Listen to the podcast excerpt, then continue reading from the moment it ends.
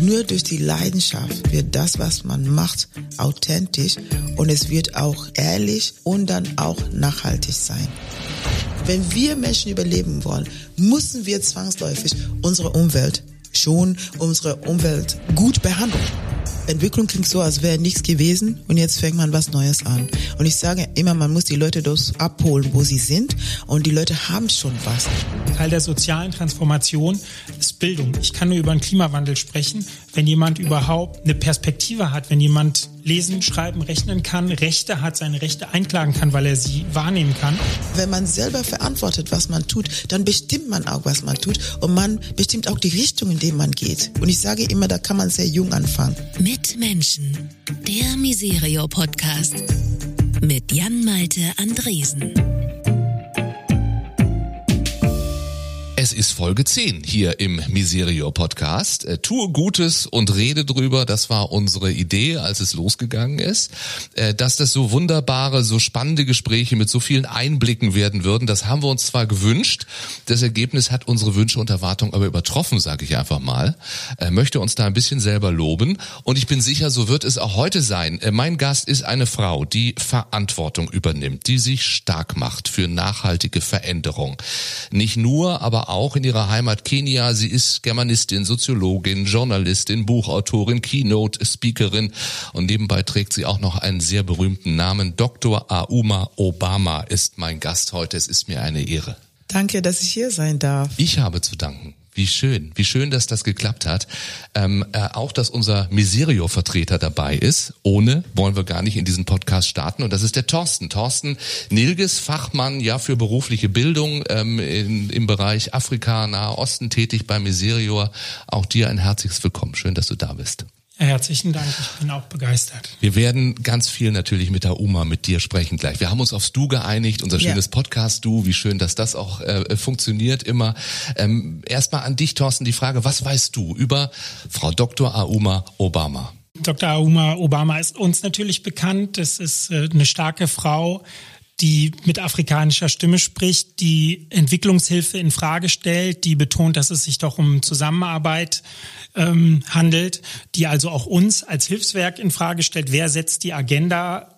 Bestimme ich, helfe ich, die auch beim Aachener, also bei dem, die den Orden wieder des tierischen Ernstes bekommen hat und die deutsche Öffentlichkeit damit konfrontiert hat, dass mhm. bei uns Gerichte rassistische Entscheidungen treffen, die unbequeme Dinge sagt und was mich fasziniert, da ich ja viel im nicht-deutschen Ausland unterwegs bin oder im Ausland unterwegs bin, dass sie halt perfekt Deutsch spricht, obwohl sie nicht in Deutschland groß geworden ist. Das finde ich äh, sehr bewundernswert.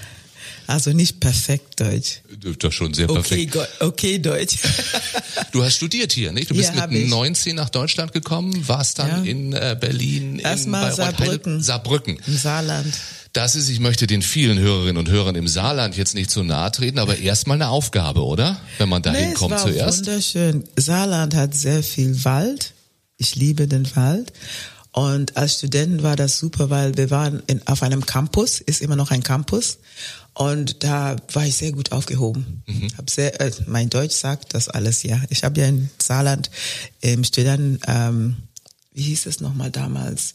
Da habe ich mein Deutsch gelernt. Da gab es einen Kurs, den man machen könnte. Und ich habe das ein Jahr lang gemacht und habe dort Deutsch gelernt. Also aber auch Kudus. mit Asterix, oder? Du sollst auch mit Asterix, Asterix Deutsch auch. gelernt haben. Genau. In, in Kenia. In Kenia habe ich angefangen. Wir waren nur vier Schüler, die das gemacht haben. Und das war ganz toll. Und ich habe dann Asterix kennengelernt äh, bei Goethe-Institut, wo wir auch Unterricht hatten. Und mit Asterix ging es ganz gut. Ich habe Latein und Deutsch gleichzeitig gelernt. Weißt du noch deinen Lieblingssatz aus Asterix? Ich weiß nicht mehr, es ist zu lange her, aber ich weiß nur, dass das immer mit dem Himmel auf den Kopf fallen, diese genau. Angst, das war immer ganz toll. Ja. Beim Teutates wurde genau. immer wurde immer gerufen. Genau, genau. Ja, äh, Thorsten, bevor wir ausführlicher über das sprechen, was du machst, vielleicht nochmal in zwei, drei Sätzen. Was sind deine Aufgaben bei bei Miserior?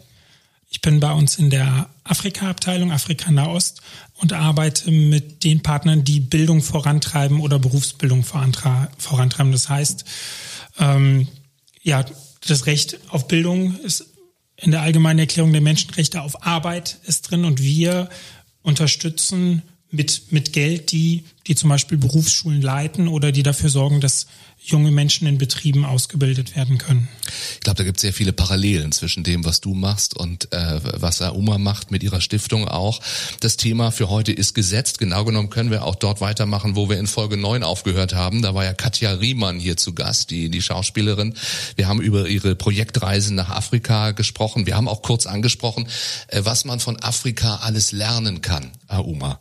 Äh, mit welchen Vorurteilen wir diesem großen, diesem wunderbaren Kontinent auch begegnen, wir, wir Deutsche. Und ich glaube, das ist dir auch ein großes Anliegen und zu sagen, äh, weg, weg mit diesen Vorurteilen. Welche, welche haben wir? Ich habe, äh, also das, was man wirklich lernen muss, ist, dass Afrika kein Land ist.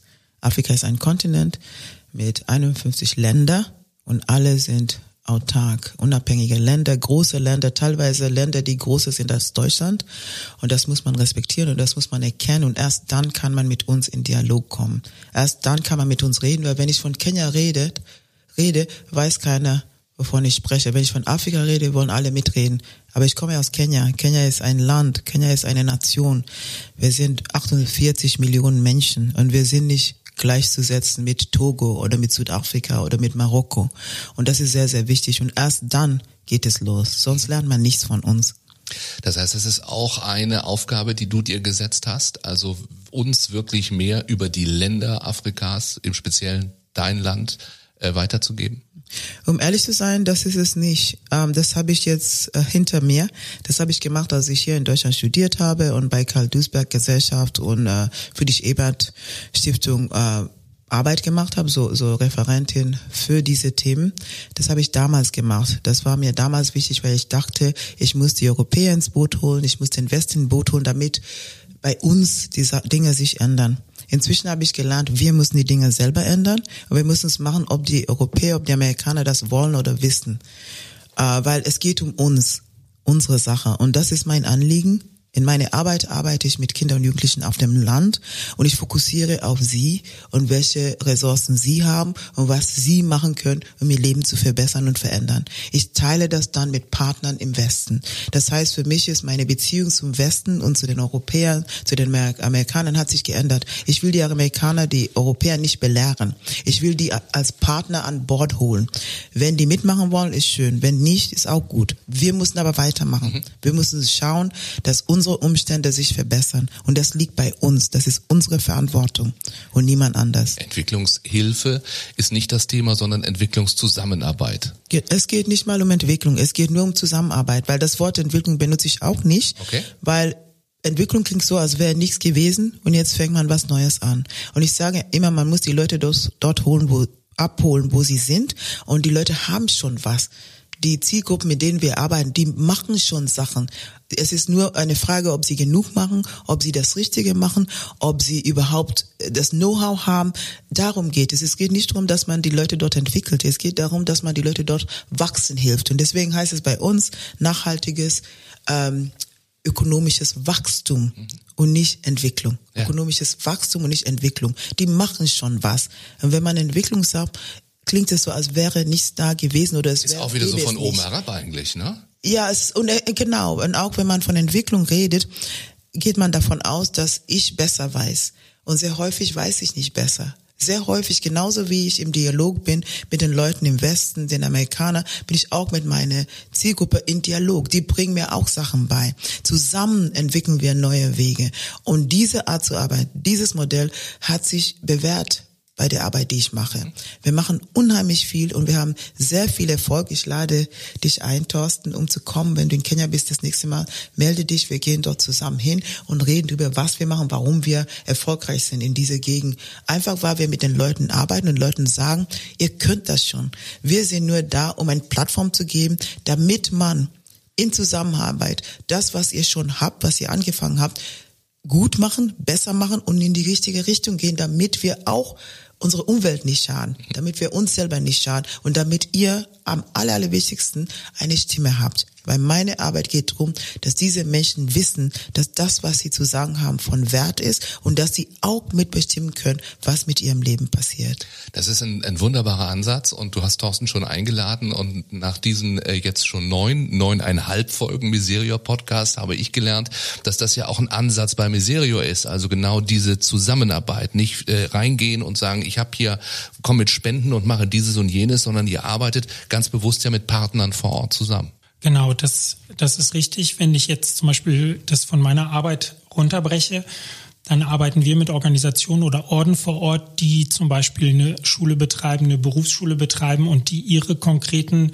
Vorstellungen haben, was sie vermitteln, was sie unterrichten wollen. Nehmen wir jetzt zum Beispiel das, das Beispiel Kenia. Im August sind Kenia-Wahlen und äh, unsere Partner haben jetzt im Dialog gesagt, wir möchten nicht nur eine technische Ausbildung, wir möchten nicht nur was im Bereich Sport machen, wir möchten nicht nur im Bereich ähm, Sensibilisierung in Bezug auf Geschlechter arbeiten. Wir wollen auch konkret mit den jungen Leuten über die Wahlen sprechen, über eventuelle, ähm, über eventuelle Ausnutzung der Jugendlichen, dass man sagt, hier bekommst du ein paar Dollar da oder da und wir nehmen dich dann als äh, Schlägertruppe bei einer Wahlveranstaltung unsere Partner sagen, das und das ist wichtig in unserem Land im nächsten Jahr und an den und den Themen wollen wir arbeiten. Mhm. Also das als konkretes Beispiel zum Beispiel zu, zu Kenia. Lass uns gleich noch ein bisschen genauer darüber sprechen, auch über die Arbeit deiner Stiftung. Äh, ich kann nur noch vorher sagen, weil wir das auch in jeder Folge dieses Podcasts machen. Die Wertschätzung. Also wir sagen 50 äh, Werte, äh, schaut sich unser Gast an. So viele gibt es. Es gibt noch mhm. viel, viel mehr. Äh, welche sucht er sich raus? Für welche möchte er stehen? Du hast dir drei ausgesucht und ich kann es vielleicht schnell selber sagen. Es ist Leidenschaft, es ist Mut und es ist Verantwortung. Das heißt, diese drei Dinge prägen dein Leben, prägen deine Arbeit. Wie würdest du das sagen? Das stimmt. Und ich fand es irgendwie schade, dass Wertschätzung selbst nicht dabei war. Weil das ist auch sehr, sehr wichtig, die Richtig. Wertschätzung. Das muss auch unter dieser 50 sein. Wird Nummer 51 ich, versprochen. Ja, das hätte ich auch dazu getan, bevor ich überhaupt auch sogar Mut gewählt hätte.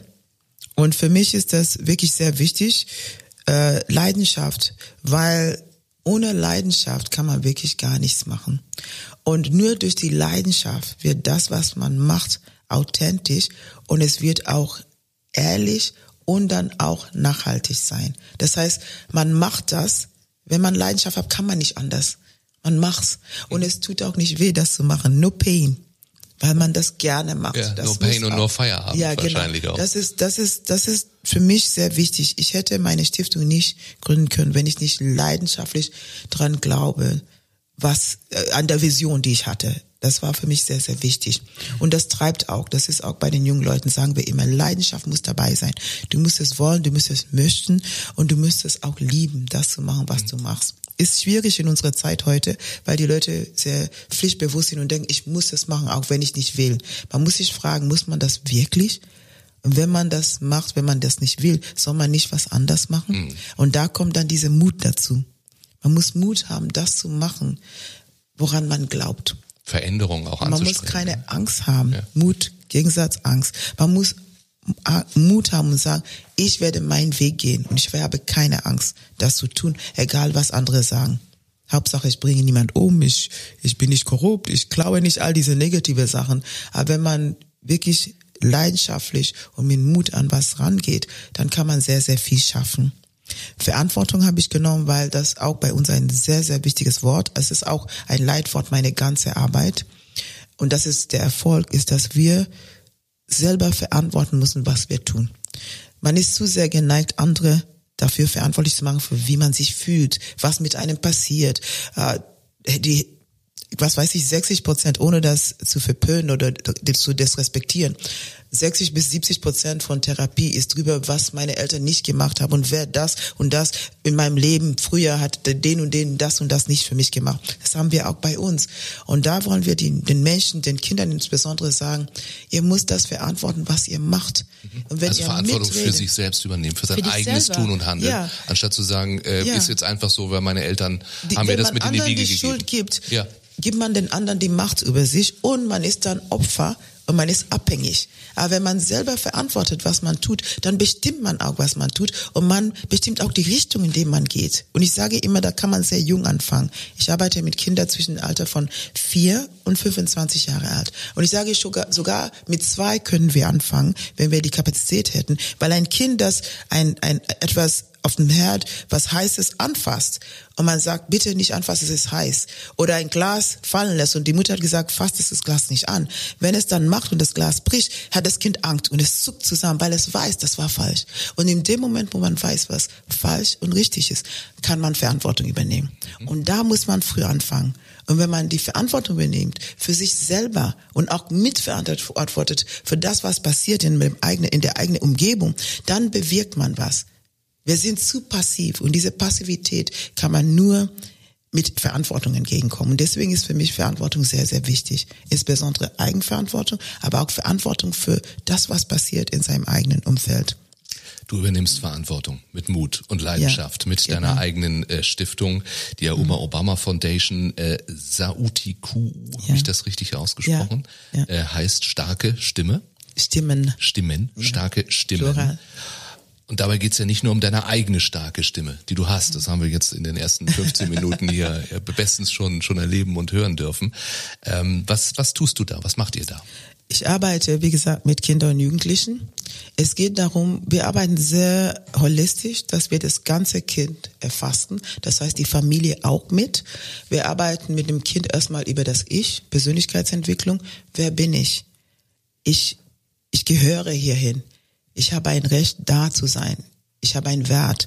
All diese Dinge, weil wir arbeiten auf dem Land, im ländlichen Gebiet. Viele junge Leute, besonders auf dem Land, weil wir noch ziemlich traditionell sind dort und dort hat man noch diese Idee, Kinder soll man sehen und nicht hören. Und die sind sehr artig, aber artig aus Angst oder aus diesem was ich manchmal nenne, falschen Respekt, weil sie einfach das Gefühl haben, dass sie nicht das Recht haben, ihre Stimme zu erheben.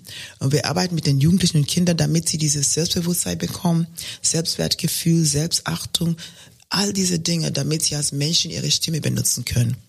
Und wir sagen immer, in dem Moment, wo sie ihre Stimme benutzen, dann können sie agieren. Die müssen aktiv sein. Wenn jemand mich anspricht und mit mir umgeht und diskutiert, dann höre ich zu, dann müssen sie dazu stehen und müssen auch was tun. Und in dem Moment, wo sie was tun, fangen sie an, ihr Leben zu verändern, zu verbessern, mitzubestimmen.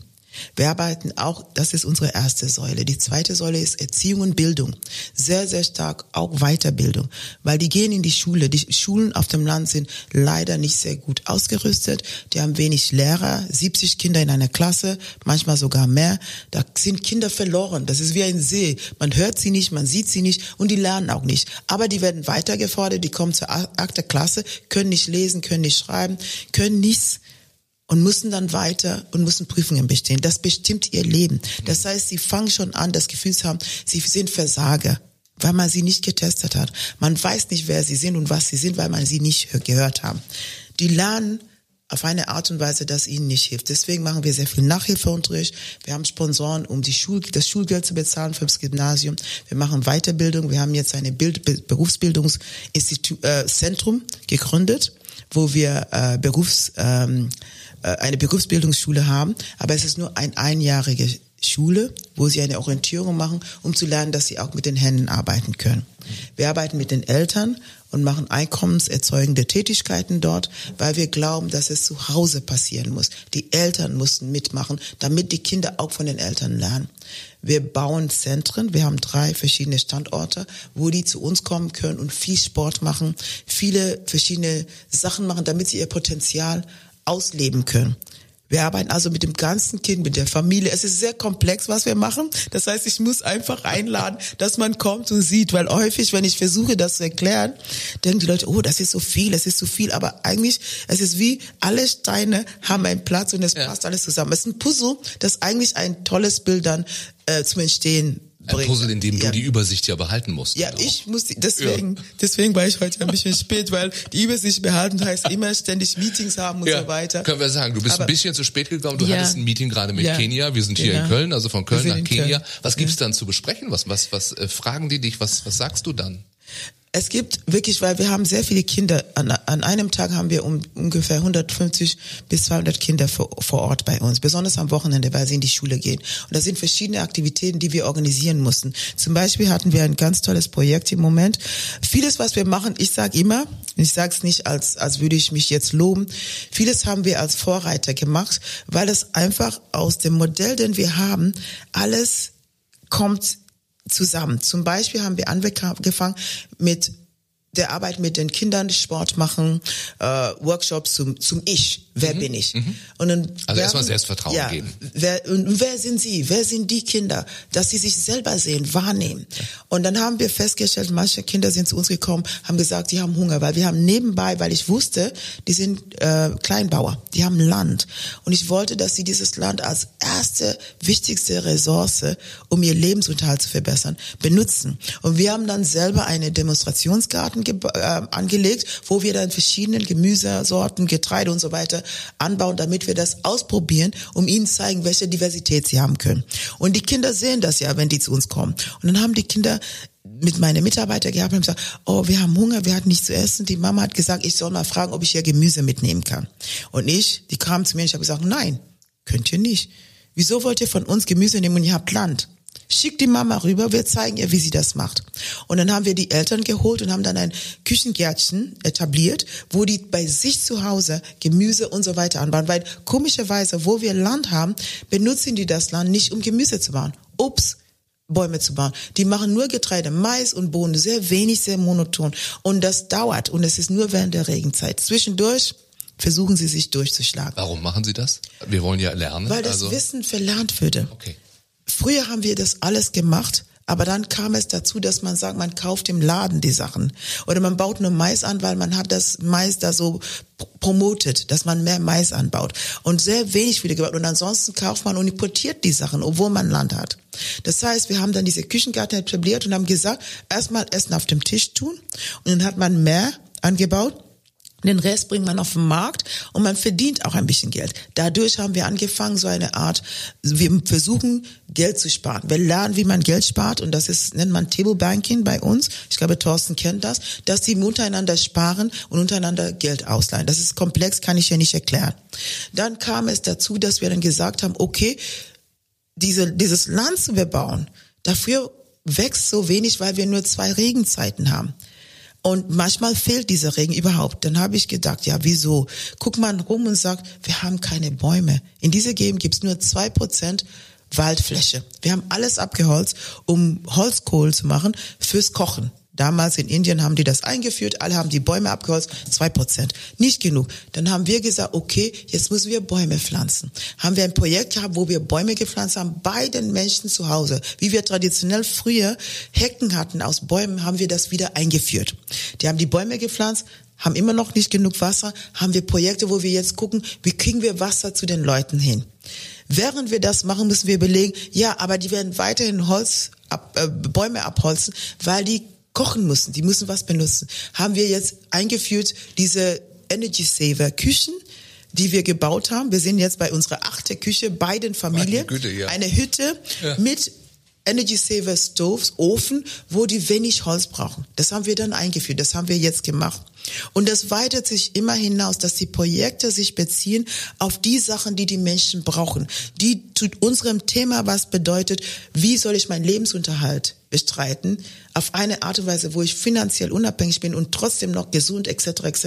leben kann. Alles ist miteinander verknüpft. Und dazu kommt dann dieses, diese andere Säule mit der Bildung, mhm. also Berufsschule, haben wir gesagt, die jungen Leute gehen zu dieser Berufsschulen. Die gibt's viele in Kenia. Das ist jetzt in. TVETA heißt es. Technical Education and Vocational Training Centers. Die Regierung ist stark dahinter. Sie sollen mit den Händen zu arbeiten lernen. Das Problem ist, die meisten wollen nicht. Die wollen im Büro arbeiten, weil White-Collar-Jobs. Die sagen, denken, oh, Klempner sein, Tischler, das ist alles für Leute, die, oh, das ist Handarbeit, nicht ja, für ja. mich. Ich will an die Uni gehen. Das heißt, eine Entwicklung, die es hier ja auch gibt. Ja wird da quasi ja fast schon vorweggenommen, auch wieder. Ja, man ist, man hat immer gesagt, man muss an die Uni gehen und ja, dann ja. ist man jemand. Wenn man irgendwo in Polytechnik geht oder in diese Institute, wo man Berufsschulen, äh, Berufs, also, äh, wie sagt man, äh, Handwerker handwerkliche wird, Berufe, handwerkliche ja. Berufe macht, dass das irgendwie irgendwas unterwertig Ja, ja, ist. ja. Und wir versuchen das zu ändern. Und was wir gemacht haben, ist, dass wir ein Zentrum haben, wo wir einen Einjahreskurs haben, wo man nur einen Orientierungskurs macht. Wir haben acht verschiedene Berufstätigkeiten, die wir dort äh, unterrichten, aber nur als Orientierung. Wir sind keine vollständige Berufsschule. Und der Grund ist, weil, weil wir dort mit verschiedenen äh, Soft Skills nennt man sie, Kompetenzen, die weiche Kompetenzen, den jungen Leuten beibringen, welchen Wert mit diese Arbeiten verbunden sind. Und dass man letztendlich mit diesen Berufstätigkeiten viel mehr verdienen kann als jemand, der in einem Büro sitzt und irgendein klägliches Geld verdient und eigentlich nichts tun. Ja. Und das ist auch mit verbunden, dass die jungen Leute lernen, die haben einen Ausweg. Weil in, im Moment sind bei uns viele junge Leute in der Position, dass sie nichts haben. Die sind fertig mit der Schule, fertig mit dem Gymnasium, haben kein Geld für die Uni, kommen nicht weiter. Die sind die Motorradtaxifahrer und haben nichts und verdienen nichts und sind wirklich sehr, sehr äh, äh, mental davon betroffen. Wir haben sehr viel, so viele Probleme mit Leuten, die psychische Probleme haben bei uns inzwischen, weil die zu gar nichts kommen und haben keine Option. Und das versuchen wir zu verändern, indem wir den jungen Leuten sagen, diese Handwerkstätigkeiten haben einen Wert. Da muss man da rein, weil man hat immer einen Job. Das, was ich mit meinen Händen mache, kann man mir niemand wegnehmen. Ein Computer kann mich nicht ersetzen. Ein Klempner kann man nicht vollständig. Ein Elektriker kann man nicht vollständig mit einem Absolut, Computer ja, ersetzen. ja. Und das ist der Weg, den man gehen muss. Und deswegen machen wir das. Ist ein Projekt, den wir mit den Deutschen machen, mit BMZ. Läuft schon seit einem Jahr und ist erfolgreich. Wir haben inzwischen, wir hatten mit 80 Leute angefangen. Wir haben jetzt noch 65, die mitmachen und fast genauso viele Mädchen wie Jungs. Und ich, da ich auch eine Frau bin, Mädchen, gucke ich, dass wirklich die Frauen und die Mädchen auch da teilnehmen, Ja. auch Automechaniker lernen, Auch Maurer lernen, Elektriker lernen. Klempner lernen, Ja. alle diese Berufe vermitteln Ja. Aber das ist Ich glaube, einfach, auch hierzulande könnten Ja. wir da sehr viel lernen. wir arbeiten mit den Deutschen, wir sind auch mit der Handwerkskammer ja, Hannover also auch Partner. andersrum dann. Ja, weil hier das Problem auch besteht. Genau, ja. Und wir versuchen auch dieses Dualsystem mit einzubauen, dass sie auch sehr viel Praktisches machen. Also es ist sehr, muss ich wirklich sagen, tut mir leid, dass ich so viel rede. Wir es hängen ist, an deinen Lippen, Auma. Nein, es ist sehr komplex, was wir machen, Ja. aber wir sind schon elf Jahre dabei und diese Schritte sind begleitet worden, uns gezeigt worden durch die Zielgruppen und was die brauchen und was wir merken praktisch geht und nachhaltig machbar ist. Eins baut auf dem anderen Genau, auf. genau. Und das Alles, das was wir ist äh, in der Ja. Tat faszinierend. Ja. Und äh, wenn du das alles sagst, wundere ich mich, dass du nur eine halbe Stunde zu spät warst. Also das hätte ja eigentlich Ja, drei Stunden, hätte später sein drei können, Stunden aber ich Meeting wollte nicht so müssen. spät sein. Ich habe das verschoben. Nein, Unser alles- Meeting geht später weiter. Absolut, wie gesagt, wir haben, wir haben einen Eindruck bekommen und das, ich finde das unglaublich faszinierend. Ähm, Thorsten, also jetzt wahrscheinlich liege ich jetzt falsch, aber um es mal einfach zu machen, in meinem einfachen äh, Moderatorenhirn würde ich sagen, äh, die AUMA, die legt quasi den Grundstein in Sachen Bildung, ähm, ähm, bringt eine berufliche Orientierung und Du machst dann weiter, also wenn wenn es um um berufliche Bildung geht in Afrika, im Nahen Osten, wir gucken jetzt auf Afrika, äh, was wo setzt du dann an oder wo kann sie quasi vorbereiten, wo du weitermachst oder geht das so Hand in Hand, dass das alles sehr ähnlich ist?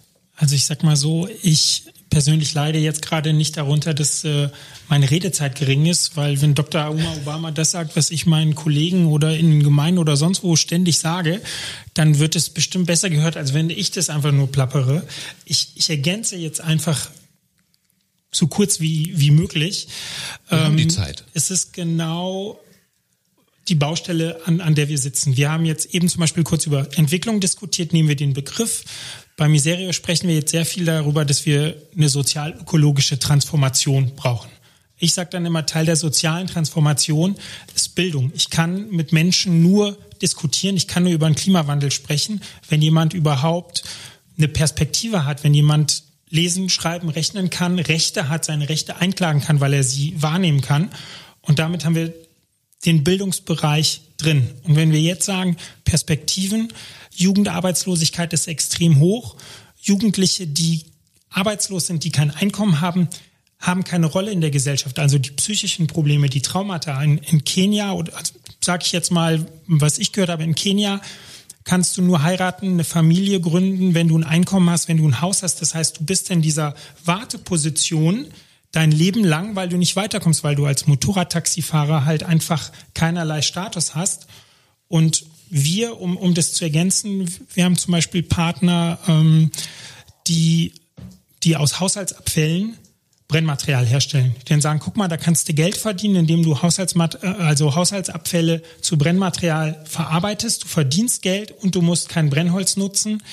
Wir haben ähm, zum Thema starke Stimmen, wir haben in, in Mombasa einen Berufsschulpartner, wo die Jugendlichen immer wieder dazu animiert werden, in der Öffentlichkeit zu sprechen. Es gibt Vormittagsgebete, wo man dann zum ersten Mal vor irgendwie 150 Leuten spricht. Und die sagen zum Beispiel, Montag bis Donnerstag dürfen es Christen machen, Freitags machen das Muslime, weil wir hier eine Nation sind, egal welche Religionszugehörigkeit jemand hat. Und ja, zu, de, zu den Ausbildungen, da haben wir auch viele, die es wirklich schaffen, innerhalb von einem Jahr oder anderthalb jemanden aus dem Nichts auf ein Niveau zu bringen, dass die mit einem kleinen Friseurjob oder im, im Gastrobereich, im Hotelbereich, die kenianische Küste, das ist eine unheimliche Wirtschaftsindustrie, die da entsteht, die dann wirklich ihr Einkommen verdienen können und sich dann peu à peu weiterentwickeln und weiter professionalisieren. Das heißt, wir, da passt kein Blatt zwischen uns und da baue ich nicht drauf auf, sondern das ist genau meine Stoßrichtung, an der meine Partner arbeiten. Ich versuche dann für sie Werbung zu machen. Mhm. Auch im Sinne der Zusammenarbeit daneben. genau, der, genau. Die sagen mir, wir brauchen das und das, das und das ist das Problem. Und ich sage, Mensch, ich bin Deutscher in Deutschland was ich kann, ist versuchen, Geld zu organisieren, mit, mit Deutschen zu sprechen und zu sagen, die Welt ist ungerecht, du hast Teil daran, wir trinken billigen Kaffee aus Kenia, da irgendwo ist ein Ungleichgewicht und wir müssen Menschen höher bringen, dann können wir irgendwann auch äh, gemeinsam ja. diskutieren und uns ja. verstehen. Wir müssen lernen, aber es gibt in manchen Ecken in, in großen Ballungsgebieten um Nairobi herum gibt's Kinder, die keine Chance bekommen und die müssen erstmal dahin gebracht werden. Und dann kann ich auch deren Verantwortung einfordern. Das ist mein, meine Herangehensweise gerade. Wobei ich habe sie ja nicht, sondern ich spreche mit, mit Projektleitern, mit Menschen, die eine Institution gegründet haben. Und ich bin dann immer froh und dankbar, wenn ich mal reisen darf, um auch O-Töne zu haben, um mit den Menschen zu sprechen, für die ich ja spreche, was ich nicht sollte. Mhm. Ich glaube auch nur so geht es. Ne? Also das es kann ja eben nicht sein, dass wir da reinkommen und und gleich äh, Kolonialisten gleich äh, sagen, so muss es funktionieren, so ist es. Ihr kriegt jetzt ein bisschen Geld und dann macht mal, sondern äh, wie du gesagt hast, da Oma, das das Wissen ist ja da, weil er gerade Kaffee gesagt hat. Äh, du hast vorhin gesagt, ein Kaffeeboykott wäre eine ganz nee, interessante nee, nee, Angelegenheit, damit gesagt. wir besser noch zuhören. das würde ich niemals Nein, sagen. Nee. Ich sage nur, dass wir wenig Kaffee trinken. Genial, die ne? meisten, die Kaffee trinken, sind im Westen und in den den, also in westlichen Ländern. Ja. Aber wenn wir die nicht hätten mehr, dann würden wir noch besser zuhören. Auf wenn, die Idee könnte man kommen. Wenn man Kaffee Wenn nicht ihr sagt, hätte. ihr kriegt jetzt keinen kenianischen Kaffee mehr und dann äh, wäre das Ärger aber groß hier in Deutschland. Ich sag da nichts. ich könnte ohne sagen, Kaffee auf jeden Fall gar nicht mehr gut zuhören. Das ist dann schon ein ja, Problem. Ja, ja. Ich wollte nur sagen, dass es wichtig ist mit dieses äh, Zusammenarbeiten, weil ich, ich, ich benutze auch das Wort so die die Kolonialisten so das ist so eine Sache die war die ist passiert das ist auch wie ich gesagt habe mit diese wenn die Leute immer anderen beschuldigen und deswegen nicht die Verantwortung nehmen, das ist wieder die Vergangenheit. Es geht darum, was kann man jetzt machen, welche Mittel hat man jetzt, um was zu verändern. Und bei mir ist es wirklich, diese Zusammenarbeit ist für mich sehr, sehr wichtig. Ich habe kein Problem, ich kann mit jedem arbeiten, solange sie das Know-how haben, da, solange sie unsere Vision verstehen und zu, solange wir zusammen als Partner eben ebenwertige Partner arbeiten. Ich mache da wirklich keinen Unterschied und ich kriege auch manchmal Probleme damit. Ich habe zum Beispiel jetzt äh, gerade in Österreich Eltern und Großeltern von unserer Stiftung, ich bin sehr stolz drauf, die da sind, die lernen über Waldwesen und Waldmanagement und wie man Bäume baut und was überhaupt hier in Europa, insbesondere in Österreich passiert. Wir arbeiten zusammen mit der First Lady Doris Schmiedauer und sie ist unsere äh, Schirmherrin und haben dieses Projekt und ich würde kritisiert, warum schicke ich jetzt äh, ältere Leute erstmal nach Europa. Warum schicke ich sie überhaupt nach Europa? Wir haben das Know-how zu Hause und ja. Und dann habe ich gesagt, ja, als erstes ist es so, der Austausch ist für mich sehr wichtig. Eine aufgeklärte Austausch, damit man weiß, was auch hier passiert. Weil es gibt diese Mythos. Man denkt immer, alles in Europa ist besser. Die Weißen machen es besser. Und wir gucken immer hoch auf die Weißen und sagen, oh, das ist ja alles toll bei denen. Und ich möchte, dass diese, diese, diese, diese, diese schöne Fantasieblase Platz, damit man sieht, dass das einfach Menschen sind. Und deswegen ist dieser Austausch für mich sehr wichtig. Warum das die ältere Leute sind, ist es, weil auf dem Land, im ländlichen Gebiet, die meisten, die das Land bearbeiten, und das ist, gilt auch für ganz, für das ganze Kontinent, die meisten Landarbeiter in Form von Farmer, das Durchschnittsalter ist 60.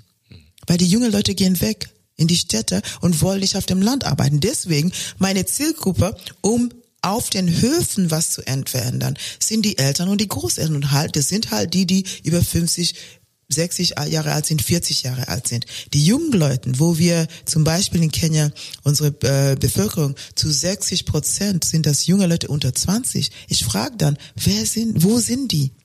Wir mussten die wieder dazu bringen, dass sie auf dem Land kommen. Dieses Handwerk Bauer sein, dieses Handwerk Agrarwesen, das muss man fördern. Alle, wir essen, wir trinken, wir Kaffee wird erwähnt. Wer baut diesen Kaffee an? Das sind die Farmer.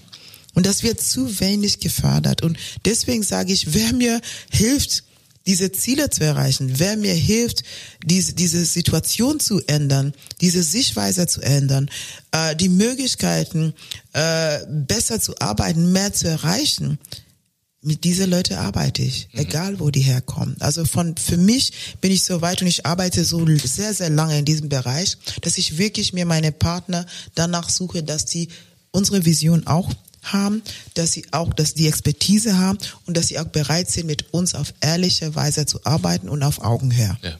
Und das eben ja auch an die jüngere Generation dann weitergeben können. Damit ja, eben diese und die, Ziele aber die jüngere Generation bei uns, die jüngere Generation arbeitet ja mit. Ich habe ja Vierjährige, mit denen ich diskutiere und häufig, weil ich so viele Kinder habe, vergesse ich manchmal den Namen und weiß nicht mehr, wie die heißen und die sagen mir, hey, sag mal, wie oft muss ich dir meinen Namen sagen? Ich heiße Atirno und ich finde das so toll, weil die diesen Mut, mein Wort, haben, mit mir so zu diskutieren, dass ich die wahrnehme. Und das ist wichtig. Und die, genau auch die Leute, die zu uns kommen. Und wir haben sehr viele, die als Volontäre bei uns kommen, als Praktiker, Praktikanten zu uns kommen. Und die setzen sich mit dieser Kinder auseinander. Wenn man normalerweise bei uns im, im ländlichen Gebiet geht, häufig ist es so, wenn man als Weiße da hinkommt, haben die kleinen Kinder Angst. Die rennen weg und weinen, weil die ein weißer Mensch noch nicht gesehen, noch nie gesehen haben. Umgekehrt passiert es mir auch manchmal hier. Aber auf jeden Fall, bei uns ist das nicht der Fall, weil da so eine Mischung von Menschen sind, die zu uns kommen, dass inzwischen das normal ist. Und das ist sehr, sehr wichtig. Das ist der Anfang eine, ich sage mal so, lokal gelegte Globalisierung, die ja. passiert. Das heißt, diese Diskussion, diese Diskus geschieht zwischen Erwachsene und Vierjährige, zwischen Schwarz und Weiß, zwischen Inder und, und, und, und Weiße, Schwarze. Alle Leute arbeiten da zusammen. Und ich sage wieder, Thorsten, du musst wirklich kommen. Das ist wirklich ein, ein toller Ort dort was da passiert mit den Menschen. Und inzwischen ist es so eine Sache wie diese Schneeball. Man, es rollt im Schnee und wird immer größer. Es liegt nicht mehr an mir. Ich habe diesen Formel gehabt und jetzt machen wir das alles zusammen. Einladung steht, Thorsten. Ich komme. Und zweimal schon. zweimal schon. Lass uns noch einen Punkt, äh, der auch schon mal angesprochen wurde, vielleicht noch mal ein bisschen genauer beleuchten. Äh, Verantwortung, ein Thema Verantwortung auch für, für unsere Umwelt. Äh, Nachhaltigkeit, ja. das ist dir wichtig, das ist dir wichtig. Mhm. Die Frage ist es, oder ist ja, wie wichtig ist es jetzt gerade mit der jungen Generation ähm, zu beginnen, um sie ja dann zu inspirieren, auch nachhaltiger zu leben? Und inwieweit ist das überhaupt möglich, wenn ja erstmal ganz andere Themen im Vordergrund stehen? Du hast es ja vorhin gesagt, es geht um die Ernährung, die Ernährung der Familie. Wie sehr kann man da auf die Dinge achten, die ja eben auch wichtig sind und immer wichtiger werden? Ich, ich kann gerne kurz anfangen. Das ist ein großer Streitpunkt bei uns natürlich. Wir versuchen auf der einen Seite hier in hier zu Hause in Deutschland Menschen ins Gewissen zu reden und zu sagen, schaut mal, unser Footprint als Deutsche ist untragbar. Jetzt haben wir das Glück, viele Mittel zur Verfügung zu haben. Menschen spenden uns Geld, die Bundesregierung gibt uns Geld und wir können damit Projekte unterstützen, die wiederum vom Süden kommen. Und ich habe zum Beispiel, wenn wir über Zugang zu Energie, saubere Energie, Solarenergie sprechen, dann bin ich immer dafür, das zu nutzen. Aber ich betone auch immer wieder, ich als Mitarbeiter von Miserio kann nicht in Kenia auf dem Land jemand sagen, du solltest jetzt ähm, deinen Footprint reduzieren. Und ich diskutiere auch immer wieder, wenn wir jetzt von Zugang zu Energie sprechen, wir haben da umfangreiche Projekte im, im Kongo zum Beispiel, da gibt es überhaupt keinen Strom. Und wenn, wenn wir jetzt sagen, wir machen Solarenergie, damit, ähm, damit die Zukunftsfähigkeit des Planeten erhalten bleibt, dann reden wir erstmal davon, dass Menschen ein Handy aufladen können, dass in einem Krankenhaus ein Kühlschrank betrieben werden kann. Das heißt, wenn wir im Kongo irgendwo was machen, was vermeintlich ähm, vermeintlich saubere Energien fördert, fördern wir erstmal das Recht darauf, dass jemand überhaupt Energie nutzen kann. Das heißt, das ist einer unserer Knackpunkte, ähm, um, über die wir uns immer wieder streiten. Dass wir damit was machen können, also dass es eine, ich sage jetzt mal, Zuwachs an Lebensqualität gibt und wir nicht wieder Wälder abholzen oder Kohle irgendwo rausbaggern und verstromen. Das ist gut, aber vorrangig denke ich erstmal, da gibt es viele Menschen, mit denen wir erst reden müssten, bevor wir uns in Afrika rumtreiben. Also bei uns ist es, ist es so, dass die Umwelt eine Rolle bei allem, was wir tun, ähm, hat. Die Tatsache, dass ich vorhin gesagt habe mit den Wäldern, dass wir nicht genug Waldfläche haben, dass wir Bäume pflanzen, das hat mit der Umwelt zu tun. Saubere Luft, äh, Wasser, dass es überhaupt regnet, damit wir unsere Land, unser Land bebauen können und verantwortungsvoll wir haben schon eingeführt Permakultur als eine Möglichkeit. Wir machen integrierte äh, Agrarwissenschaft, also dass man da Bäume mitpflanzt mit den Gemüse und Getreide und so weiter, dass man das alles zusammen im Einklang mit der Natur, Flora und Fauna äh, arbeitet. Das sind so Techniken, die wir einführen und arbeiten mit Partnern um das zu machen. Die Tatsache, dass wir dieses Energy Saver Stoves machen, damit man weiß, dass dadurch die Wälder erhalten bleiben, dass wir die Bäume nicht abholzen. Dann gibt es auch noch die Tatsache, dass wir dann auch sagen, äh, die Menschen müssen aufpassen, was sie in die Umwelt setzen. Plastik. Das ist eine Sache, was wir, wo wir eigentlich als Kenianer schon als Land Vorreiter sind, weil diese Wegwerkplastik bei uns nicht erlaubt ist. Äh, man wird, man kommt auch, man wird auch schwer bestraft auch Besuch, die zu uns kommt, im Flugzeug sagt man schon, kein Plastik, äh, weg, weg Plastik mitnehmen, sonst wird man festgenommen am Flughafen. Das lässt man im Flugzeug. Interessanterweise kann man es wieder zurück nach Europa schicken. Aber das sind so Sachen, ja, die gemacht ja. wurden im, in, in, im Land als Nation. Aber für Sautiku ist es so, dass wir immer sagen, wir sind eine plastikfreie Zone. Die Kinder wissen das. Alle wissen das. Und wenn mal Plastik rumliegt, weil die kriegen manchmal Sachen, die so wenn sie Kekse haben oder sowas nach dem Spiel beim Sport, da gibt's so Plastik ähm, Flaschen, wo wir das alles reintun. Das wird alles reingestopft und die, alle Plastik wird gesammelt in diese Flaschen und die Flaschen werden dann benutzt, um Mauer zu machen. Also damit man das wiederverwertet, Recycling.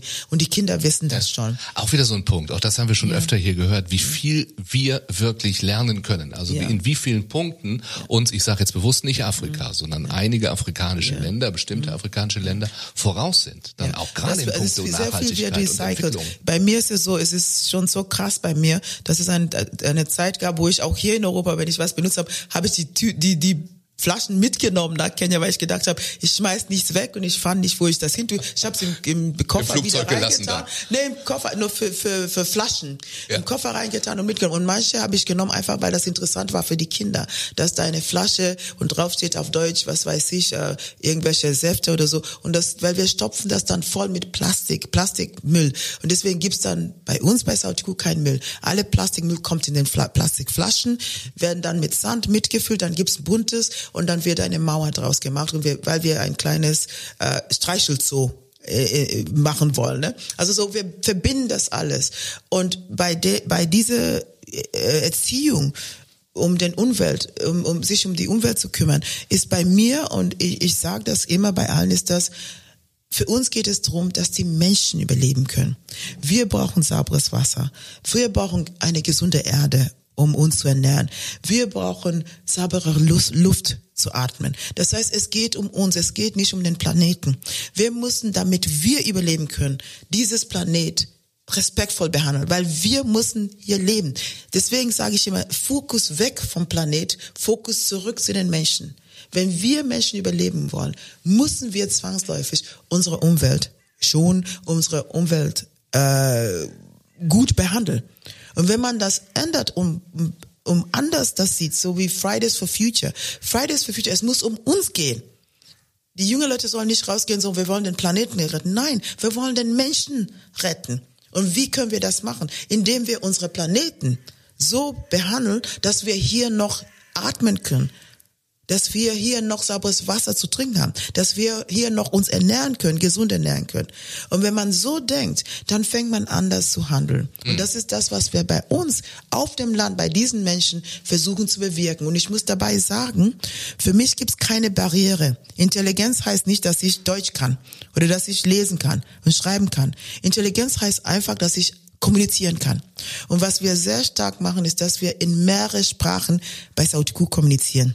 Weil ich immer sage, die jungen Leute denken, dass sie versagt haben, weil sie kein Englisch können oder dass sie dumm sind. Und ich sage immer, die Sprache kommt an zweite Stelle. Die Sprache ist nur ein Mittel. Wir benutzen drei Sprachen. Meine Sprache, unsere Sprache dort, Luo, Kiswahili und Englisch zu kommunizieren. Und jedes Kind, jeder Mensch, der bei uns ist, ist kann mit in jede Sprache sich zum Ausdruck bringen. Es gibt immer jemanden, der übersetzen kann oder die. Sogar Deutsch, wenn wir Besuch haben aus Deutschland oder wenn ich so müde bin und nur noch denke, ich muss jetzt nur Deutsch reden, weil nur im Moment Deutsch in meinem Kopf ist. Wir haben immer jemanden, der übersetzen kann. Das heißt, die Menschen sind intelligent genug, um zu wissen, was sie tun sollen, um die Umwelt zu schonen. Wir müssen uns das nur bewusst werden und wissen, welche Rolle wir in dieser Konstellation spielen, damit wir uns um die Umwelt kümmern. Letztendlich geht es um uns. Ja geht um uns, das ist eine Message, die dann eben auch ankommt, wahrscheinlich noch viel eher dann, als, als zu sagen, ja, es geht ja um den man, ganzen man, Planeten man zu retten. Man ist persönlich betroffen. Ja, ja. Dann kriegt man schon Angst. Ja.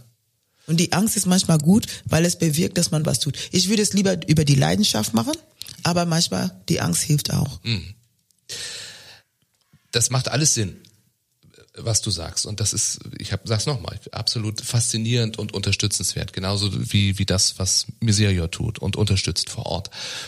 Aber ich kann mir vorstellen, es gibt auch Hürden vor Ort. Also ja. das ist ja eine Message, mit der man jetzt auch nicht überall sofort durchdringt. Mhm. Gerade im, das mag auch wieder ein Vorteil sein, aber in Deutschland wäre es vielleicht ähnlich. Also je, je eher ich in ländliche Regionen gehe, wo, mhm. wo ähm, Strukturen, verkrustete Strukturen sich über Jahrzehnte gebildet haben und sie teilweise noch gibt, desto schwieriger ist es da, mit dem, was ich verändern möchte, durchzudringen. Erlebst du das auch oder ist es gerade anders? Oh ja, es gibt sehr viele Hürden. Hürden. Umlauts. Sehr schwer. Äh, ich sage Herausforderungen. Die erste Herausforderung, als wir anfingen, waren die Menschen selbst. Die haben das nicht angenommen, was ich gebracht habe, meine Vision, weil zu meiner Vision gehört auch, dass man nicht bettelt, dass man nichts umsonst kriegt, dass das Ganze keine Fass ohne Boden ist, wo man einfach gibt und gibt und gibt und es kommt nicht zurück. Das war das Erste, was problematisch würde, weil ich den Menschen gesagt habe, wir kommen und begleiten, wir kommen und kreieren Plattformen, wo ihr was machen könnt, um eure Leben zu verändern. Und das war das Erste, dass die gesagt haben, was, wir kriegen nichts umsonst, wir kommen zu Meetings und kriegen kein Geld bezahlt. Das nennt man Sitting Allowance bei uns. Ich war so schockiert, dass die Menschen kommen, bekommen ein Training und die werden dafür bezahlt. Obwohl die ein Training bekommen. Anstatt dass sie Danke sagen, kriegen die Welt Geld. Das, das heißt, wir kreieren eine Abhängigkeit und eine, eine Art zu denken, was das heißt, eigentlich ist mir egal, was da passiert, Hauptsache ich kriege Geld. Dann kommen sie natürlich alle zu den Trainings. Das haben wir nicht gemacht und deswegen haben wir am Anfang wirklich sehr wenig junge Leute gehabt. Ein Jahr lang habe ich mit mal meinen jungen Leuten, wir haben angefangen mit zwölf jungen Leute zuerst. Einfach Diskussion. Manchmal kamen die, manchmal kamen die nicht. Und es war wirklich sehr schwierig. Bis die verstanden haben, was ich machen wollte. Dass es wirklich um sie geht. Und am Ende zahlt sich jetzt nach elf Jahren aus, weil die sind nach Österreich gekommen. Es gibt ein, eine, eines Arzt geworden durch uns. Und verschiedene Sachen sind jetzt gekommen. Die, die Zeit und Geduld hatten und verstanden haben, was wir machen, sind dabei geblieben. Dann gibt's auch noch die Situation, dass äh, auch unsere die, die, sage ich mit Vorsicht, äh, die, die ganze Behörden waren auch dann nicht so dafür, weil die gedacht haben, erstens fragt sie uns nach nichts, weil ich habe geschaut, dass ich mein meine, meine Unterstützung von woanders holte, wo ich mehr Unabhängigkeit hatte. Und zweitens gibt sie uns nicht. Also war immer dieses Battle-Mentalität, musste man loswerden. War auch die Mentalität, dass man dachte, ich als Afrikaner, was kann ich machen? Es ist kein Weißer dabei und dann ist es auch nicht so legitim. Und man hat die Vorstellung von Entwicklungshilfe, entschuldige, kein, keine Beleidigung, weiß, äh, Europ äh, Mann, äh, etwas graue Haare, bisschen älter und das ist der Retter, der wird was ändern. Da komme ich und sage erstmal, kickt ihr nichts umsonst und ich bin Kenianerin, ich will mit euch arbeiten. Das war sehr, sehr schwierig. Das musste man dann überwinden. Also das war dann, die, bis die dann verstanden haben, es geht wirklich um sie. Das war das, das, das Schwierigste, was ich, womit ich zu tun hatte. Das andere, was für mich auch sehr schwierig ist, mein Kopf funktioniert sehr schnell oder mein Gehirn, sage ich mal so. Und ich habe schon, ich weiß schon, was ich mache. Ich sehe, diese Vision steht schon da. Es ist alles schon da, weil es so einfach ist. Alles mit gesunder Menschenverstand. Aber ich habe verstanden, dass gesunder Menschenverstand gar nicht so selbstverständlich ist. Und die Menschen wollen es immer ein bisschen komplizierter, weil dann dadurch es viel teurer erscheint und man könnte viel mehr daraus holen. Aber so viel ist es nicht. Und so teuer ist es auch nicht, das zu machen. Und dann musste ich meine Mitarbeiter überzeugen, dass meine Art zu Arbeit wirklich funktioniert. Und die haben erwartet, ja, wir werden viel Geld kriegen von Miserio oder sonst wo, weil man kann ja dieses Applying for, for Funds durch Projekte, die schon schon festgelegt worden sind, dass man da Geld holt und dann diese Projekte übernimmt. Das habe ich nie gemacht, weil ich gesagt habe, was wir machen, kann man nicht in eine in eine Kiste reintun. Wenn man mit Menschen arbeitet, ist wie Katzen versucht mal Katzen zu, zu, zu, zu hüten. Das geht nicht, die gehen, wo sie wollen. Und da habe ich dann das Problem, dass ich meine Mitarbeiter mitziehen musste. Und das ist die schwierigste Arbeit bis heute. Auch ihre Qualifikation, wie weit die sind, was sie können. Dieses, dieses Sehen, dass man mit Menschen arbeiten kann und man muss mit diesen Menschen bleiben. Die begleiten den ganzen Weg. Es geht um das Projekt, aber die Menschen sind das Projekt und die haben das Projekt in sich und man begleitet sie die ganze Zeit. Das heißt, sie dürfen nicht merken, dass ein Projekt zu Ende geht. Das Projekt geht weiter, weil das die Menschen sind. Wir im Hintergrund müssen schauen, wie wir klarkommen. Und dieses, diese Verbindung von beiden ist sehr, sehr schwierig gewesen, ist immer noch. Und ich glaube, das ist die Herausforderung für viele äh, Non-Profits dass sie projektmäßig arbeiten. Sie sind gezwungen, die bekommen Geld und das heißt drei Jahre. Und ich hm. sage immer, drei Jahre, ein Kind ist neun, ich arbeite mit dieses Kind drei Jahre, das Kind ist zwölf, es ist immer noch ein Kind und das Projekt ist zu Ende. Was mache ich mit dem Kind? Die Mitarbeiter aus den einheimischen Ländern müssen weg, die Experten, die von, von woanders kommen, die müssen ein anderes Job suchen und das Kind bleibt mit zwölf da und hat nichts. Und bei Sautiku arbeiten wir durchgehend. Es ist einfach eine Kontinuität und eine Nachhaltigkeit, die wir schaffen, aber die manchmal sehr schwierig ist, weil die Mitarbeiter müssen wissen, auch wenn es dünn ist und wir haben nicht so viel Geld, müssen sie weiterhin dabei sein und mitmachen. Also wie gesagt, die Zielgruppe ist toll. Die, die sind für mich eine Bereicherung. Ich lerne sehr viel. Wir kommen sehr weit mit denen. Aber die Strukturen, die dahinter stecken, die sind sehr schwer zu erhalten und sie sind sehr schwer nachhaltig zu erhalten. Leidenschaft, mit ja, Mut Leidenschaft und Verantwortung. Und Mut auch, weil es gehört Mut weiterzumachen. Sehr häufig wollte ich aufhören, weil ich gedacht habe, ich schaff's nicht, ich habe hm. nicht die richtigen Leute an meiner Seite, ich brauche die Unterstützung und wenn ich nicht habe, dann denke ich, okay, ich kann nicht mehr. Aber ich muss dann Mut haben zu sagen, okay, ich mache weiter, weil ich die Leidenschaft habe und ich fühle die Verantwortung, weil ich diese Position habe. Ja. Ich habe eine Plattform, ich kann nicht anders. Ich spreche für so viele Leute. Es wäre von mir wirklich ähm, nachlässig, wenn ich sagen würde, ich mache nicht weiter. Was manchmal sehr schwer ist. Ich möchte manchmal auch eine Pause. Aber es gibt keine Pause, das sind Menschen. Hier bekommst du gleich eine Pause. Wir haben das hier, das hier haben wir gleich geschafft, dann gibt's eine Pause. Ähm, wenn du, Thorsten, äh, die, wir haben dir jetzt die Werte zum Aussuchen nicht, nicht vorgelegt, aber wahrscheinlich hättest du auch Verantwortung, ähm, Leidenschaft, möchte ich auch mal sagen, und Mut dir irgendwie rausgesucht. Kommt dir das, was Herr Uma sagt, äh, in Bezug auf, auf Hürden, auf äh, Herausforderungen vor Ort bekannt vor? Ja, ich, absolut. Und da kommen wir zurück zu dem Wort Leidenschaft, was du ja auch mhm. am Anfang erwähnt hast, wo ich dann gedacht habe, dass ab und zu auch Leiden zu dieser Leidenschaft gehört. Weil wenn ich zum Beispiel unterwegs bin, ich war jetzt vor kurzem in Kamerun, dann war ich im Norden und bin, habe junge Leute getroffen, deren Dörfer von Boko Haram abgebrannt wurden sind, die, die dann fliehen mussten, die dann Straßenkinder waren. Kind auf der Straße ist so der letzte Status, den man haben kann in, an vielen Orten dieser Welt. Und wenn ich dann mit diesen Menschen spreche und die genau das, was du beschrieben hast, in mir sehen, der weiße Retter, der Mann, der die Organisation mhm. repräsentiert, die hier Geld gelassen hat und der mir geholfen hat, dass ich jetzt einen Job habe, dann schäme ich mich quasi, weil ich denke, ich mache ja meinen Job. Ich, ich bin froh jetzt, also ich bin froh jetzt hier leiden zu können und zu spüren, worum es bei meiner Arbeit geht. Aber ich, bin ja im Dialog mit anderen Intellektuellen und wir überlegen, was kann man tun, welche Knöpfe muss man drücken.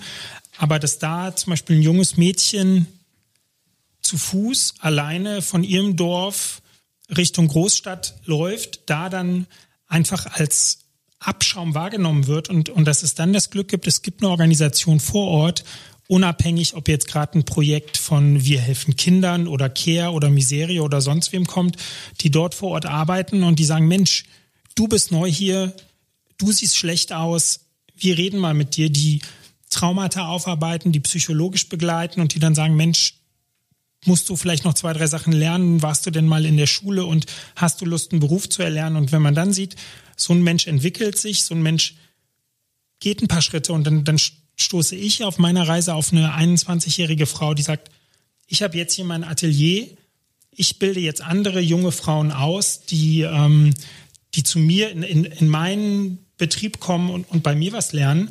Und ich möchte das Gute, was ich von dir erfahren habe, wo ich mich dann in Grund und Boden schäme, möchte ich weitergeben und halt dafür sorgen, dass unsere Gesellschaft sich ähm, nach vorne entwickelt. Also ja, die, die Leidenschaft ist da und dann natürlich ähm, Freude. Das, es wird einfach so viel gelacht. Ich bin immer wieder, egal auf wen ich treffe, ich treffe immer wieder auf Menschen, denen es so viel schlechter geht als mir und trotzdem gelingt es denen immer wieder fröhlich zu sein, Spaß zu haben, solidarisch zu sein und, und äh, das Leben zu genießen. Unabhängig davon, ähm, ob die jetzt zu Fuß irgendwo hingehen oder mit einem SUV dahin fahren. Das finde ich toll das alles und auch diese Erfolgsgeschichten, die man dann erlebt, äh, sind wahrscheinlich Antrieb, auch immer weiterzumachen. Für mich sind es die Kinder. Immer wieder, wenn ich müde bin und denke, oh, ich kann nicht mehr, ich möchte nicht mehr, äh, nehme ich meine Zeit, um bei den Kindern zu sein. Und die Arbeit mit den Kindern ist, ist so toll. Die, die sind so, ich finde, ich sage immer, alle Menschen insbesondere die Kinder, fangen, dort müssen wir wirklich anfangen, haben das Potenzial, wirklich Großes zu erreichen. Man muss nur die richtige Umgebung für sie schaffen. Und das ist das, was Sautiku macht. Es, wie gesagt, es gibt so viel zu erzählen über was wir machen. Wir haben auch speziell nur für Kinder zwischen vier und zwölf einen Ort geschaffen. Das wird ein Kinderwunderland sein. Mit einem Gebäude, das gebaut, ge entworfen worden ist von Francis Queret, ein berühmter Architekt, der gerade den Preis, einen Preis, wichtigen Preis gewonnen hat. Also wir kreieren wirklich Orte auf dem Land, wo die Kinder in Häuser wohnen, wo es kein fließendes Wasser und kein Strom gibt. Und die Leute, wenn ich dann, ich habe früher mit Kindern in Nairobi gearbeitet aus den Slums und die sagen immer, oh bitte mach sowas in Nairobi konnte ich mir nie leisten in Nairobi, weil es so teuer ist dort. Aber auf dem Land haben diese Kinder diese Möglichkeit, wo jemand wie mein Bruder Barack Obama kommt und wir haben einen Basketballplatz, wo er sagt, als ich Kind war, hätte ich gerne sowas gehabt. Also mhm. das ist das, was ich geschafft habe und ich bin so dankbar dafür, dass ich mit all den Partnern, all den Unterstützern diese Möglichkeit hatte, das zu kreieren. Weil ich habe es nicht alleine gemacht, aber wir haben wirklich dort einen Ort geschaffen, wo die Kinder und das ist da fängt die Verantwortung. Das Kind muss selber zu uns kommen. Wir werben nicht um die Kinder. Die kommen, die müssen sagen, ich will zu Sautiku. Und ich sage denen immer, ihr holt von Sautiku, was ihr wollt und was ihr braucht. Ihr verantworten auch. Wenn ihr zu wenig holt, das ist eure Verantwortung. Aber wir geben euch so viel mit. Nimm das mit. Und das ist die Kraft, die ich, das ist dort, wo ich meine Kraft herhole. Von den Kindern und den Eltern weil die so mit, mit so viel Leidenschaft dabei sind, dass ich einfach sagen, sag dann, ich sag das manchmal weinen, ich kann nicht mehr, ich will nicht mehr, aber ich muss, weil ich will. Totaler Widerspruch, aber so ist es. Ja. Und die Leidenschaft hat sich auf uns alle übertragen. Ähm, wir haben jetzt fast eine Stunde geredet und ich bin froh, dass du deinen äh, Bruder angesprochen hast. Ich habe es geschafft, ihn nicht einmal anzusprechen. Bist du auch ein bisschen stolz auf mich? Weil normalerweise heißt es doch immer, nein, nein, äh, ihn gar nicht anzusprechen, gar nicht zu sagen, guck mal, da ist Ah, ja das war Uma, sehr gut. das ist die Danke, Halbschwester danke, von Barack danke. Obama. Die Weil- Schwester, nicht die Halbschwester. Wir haben das nicht bei uns. Keine halbe Okay, Sachen. also die Schwester. Ganze Sachen. Ne? Ich könnte mir, habe mir nämlich gedacht, das ist auch ein bisschen nervig, oder? Weil man wird immer gleich so vorgestellt, man wird immer gleich zu Barack Obama befragt. Gott sei Dank heutzutage, heute nicht mehr so sehr. Äh, Du bist ja auch äh, der Beweis dafür. So. Heute. Wie geht's ihm? Jetzt kann ich es endlich fragen. Wie geht es ihm? Gut. Punkt. Okay. Aber es hilft auch ein bisschen, ne? Also es öffnet vielleicht auch Türen in deiner Arbeit oder ist das eben gar nicht mehr so? Doch, natürlich. Das ist, die Leute sind neugierig und ich benutze diese Gelegenheit, um den Leuten ein bisschen abgelenken, abzulenken von diese Tatsache und mehr über meine Sachen und über das, was ich mache, zu begeistern. Und es ist gelungen inzwischen. Ich glaube, sehr viele Leute und die meisten Leute wirklich mit mir reden wollen über das, was ich mache. Und das ist für mich sehr wichtig. Und das ist das Wichtigste, weil das andere ist ein Zufall. Und du hast begeistert. Danke. Ganz herzlichen Dank für deinen Besuch, Thorsten. Vielen Dank äh, an dich. Äh, wir sagen ganz kurz natürlich, wer Miserio unterstützen möchte, kann Miserio unterstützen über all die Wege, die wir kennen. Und Aber auch, so hallo. hier, es gibt, ne, weil du gesagt hast, es gibt so viel und du kannst gar nicht alles erzählen. Es gibt eine äh, Homepage und wir machen die in unsere Show Notes. Also Ja, da kann man dann danke. gucken und nochmal draufklicken und zu Miserio sowieso. Vielen Dank für euren Besuch und alles Gute, viel Kraft bei eurer Arbeit weiter. Danke für diesen tollen Interview. Danke vielmals. Ja, ich, ich danke auch. Super. Das war Mit Menschen, der Miserio Podcast. Mehr über die Arbeit von Miserio für Menschen in Not und wie auch du helfen kannst auf miserio.de.